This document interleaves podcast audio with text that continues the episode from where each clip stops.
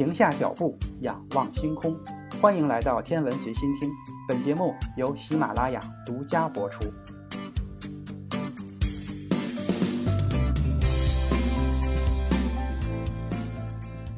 二零二一年五月十七日，国际著名期刊《自然》杂志发表了我国科学家的一项重要成果。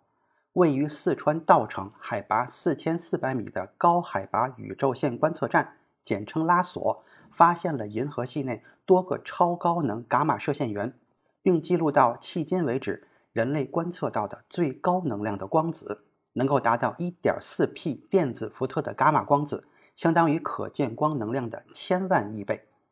这是探测到的最高能量的光子。这一发现突破了人类对银河系粒子加速的传统认知。与此同时，科学家还观测到银河系内存在大量天然的超高能宇宙加速器，超高能伽马天文学的时代已经来临。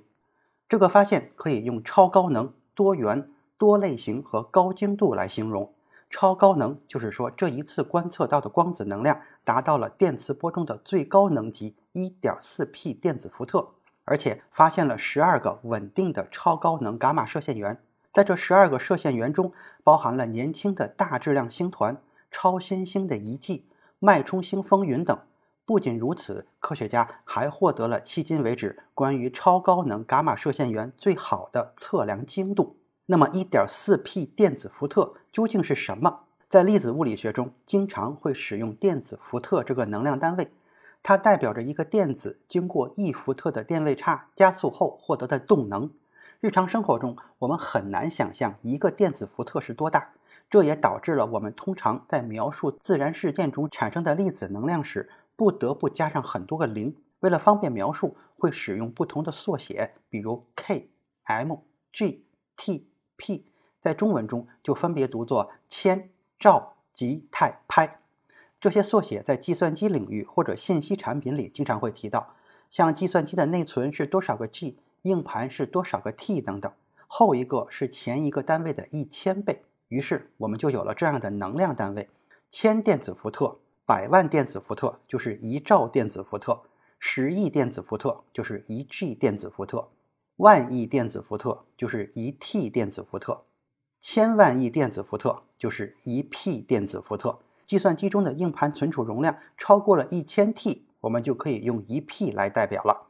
我们日常生活中不会接触到这些表示粒子能量的单位，因为它们的能量实在太高。就拿普通的光子来说，它是指所有的电磁波，包括了红外线、可见光、伽马射线等等，本质上它们都是光子。可见光的波长一般在三百九十到七百六十纳米之间，对应的能量只有一点六四到三点一九电子伏特。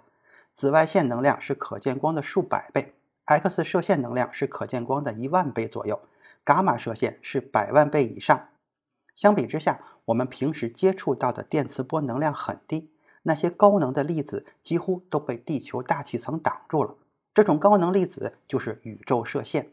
宇宙射线是指来自于太空的高能带电亚原子粒子，就是能量极高的带电的结构比原子小的粒子，比如像质子、原子核、电子等等。现在研究认为，接近百分之九十的宇宙射线都是质子，百分之九是氦原子核，就是阿尔法粒子，大约百分之一是电子，就是贝塔粒子，剩下的还有一些重元素的原子核。此外，应该还有反质子和正电子等等。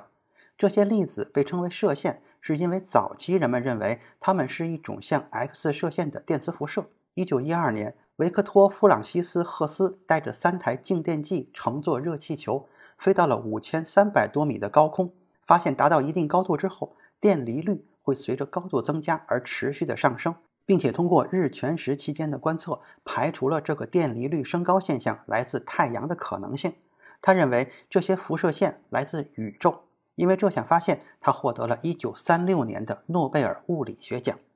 想要研究这些超高能宇宙线是怎么产生的，首先我们就要找到产生的源头。然而，这是一件很困难的事情，因为绝大部分的宇宙线都是带电的，它们在传播的过程中会受到许多天体磁场的影响，产生偏转。我们无法根据观测到的宇宙线方向追溯到真正的源头。但是有一种不会受磁场偏转的不带电的粒子，它就是高能光子。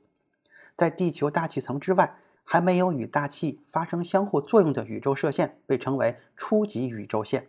初级宇宙线中的主要成分有伽马射线，就是高能光子、质子、电子和其他各种稳定的原子核。像质子等高能强子或光子进入大气层之后，会与空气中的原子核发生相互作用，从而产生很多次级粒子。随后，这些次级粒子又会与空气中的原子核发生相互作用，产生新的次级粒子。如此继续下去，每一次作用产生的次级粒子的数量都会以几何级数增加，这个过程就被称作级联。这些次级粒子中通常包含有强子、电子、光子和缪子等等，广泛的分布在数平方千米的面积上，因此这种现象也被称之为广延大气簇射。除此之外，探测高能粒子还需要用到另一项技术。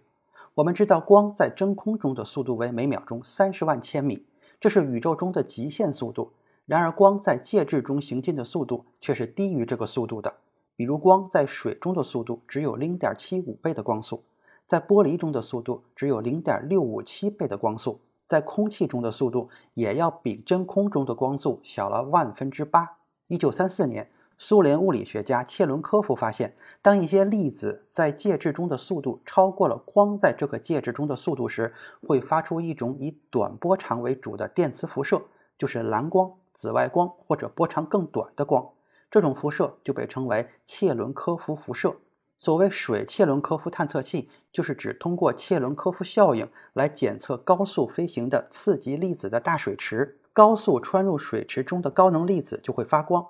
因为光在水中的速度已经降低至真空光速的百分之七十五，这就给高能粒子实现超光速的机会，产生切伦科夫辐射的几率更高。说到这里，现在咱们来看看我国的高海拔宇宙线观测站拉索，它是国家重大科技基础设施之一，位于四川省稻城县海拔四千四百一十米的海子山，是专门用于宇宙线观测研究的。它占地面积大约是一点三六平方千米，是由五千一百九十五个电磁粒子探测器和一千一百八十八个缪子探测器组成的一平方千米的地面簇射粒子阵列，七万八千平方米水切伦科夫探测器，十八台广角切伦科夫望远镜交错排布组成的复合阵列。电磁粒子探测器阵列用于测量宇宙线空气促射中的次级电磁粒子。对原初宇宙射线的方向、心位和能量进行重建，探测介质为塑料闪烁体，通过波长位移光纤收集带电粒子在闪烁体内产生的闪烁光，并传导到光电倍增管，转换为电信号进行测量。缪子探测器阵列用于测量宇宙线空气促射中的缪子含量，基本构造是在构造体体内放置高反射率的水袋，水袋内装超纯水。水袋顶部中心安装光电增倍器，收集进入水体的缪子在水中产生的切伦科夫光，转换为电信号进行测量。水切伦科夫探测器阵列通过观测广延空气促射中的刺激粒子在水中产生的切伦科夫光，达到在甚高能中低能段对整个北天区伽马源巡天观测的目的。通过数据分析，可以重建出原初伽马射线或宇宙线的到达方向、能量等参数。广角切伦科夫望远镜阵列测量高能宇宙线或高能伽马射线通过促射在大气中产生的切伦科夫光或荧光，借助望远镜独有的可移动特性，通过阶段性阵列布局调整，联合其他探测器，精确测量宇宙线成分能谱。我国的宇宙线实验研究经历了三个阶段，目前在建的拉索是第三代高山宇宙线实验室。这个实验室的核心科学目标是。探索高能宇宙线起源以及相关的宇宙演化和高能天体活动，并寻找暗物质，广泛搜索宇宙中，尤其是银河系内部的伽马射线源，并精确测量它们的能谱，揭示宇宙线加速和传播的规律，探索新物理前沿。高山实验能够充分利用大气作为探测介质，在地面进行观测，探测器规模可远大于大气层外的天基探测器。由于超高能量宇宙线数量稀少，这是唯一的观测手段。一九五四年，中国第一个高山宇宙线实验室在海拔三千一百八十米的云南东川落雪山建成。1989年，在海拔4300米的西藏羊八井启动了中日合作的宇宙线实验。2000年启动中意阿狗实验。2009年，在北京香山科学会议上，曹真研究员提出在高海拔地区建设大型复合探测阵列高海拔宇宙线观测站的完整构想。拉索的主体工程在2017年开始建设，2019年4月完成四分之一规模建设并投入科学运行。2020年1月，拉索完成了二分之一规模的建设并投入运行。同年的12月，完成四分之三规模并投入运行。2021年，拉索阵列将全部建成，成为国际领先的超高能伽马探测装置，投入长期运行，从多个方面展开宇宙线起源的探索性研究。二零一九年，人类才探测到首个具有超高能伽马射线辐射的天体。拉索使用不到一年的观测数据，就已经将超高能伽马射线源的数量提升到了十二个，标志着银河系 P 电子辐射探测窗口已经开启，超高能伽马天文观测的时代已经来临。所有这些发现，几乎个个都是前所未有的突破，暗示着科学家们需要重新认识银河系高能粒子的产生。传播机制，进一步研究极端天体现象及其相关的物理过程，并在极端条件下检验基本的物理规律。在拉索高精度的定位，将潜在的超高能宇宙射线加速器限制在一个比较小的范围之中，为将来的研究提供了明确的方向，有助于破解宇宙线起源这个世界的谜题。今天的天文随心听就是这些，咱们下次再见。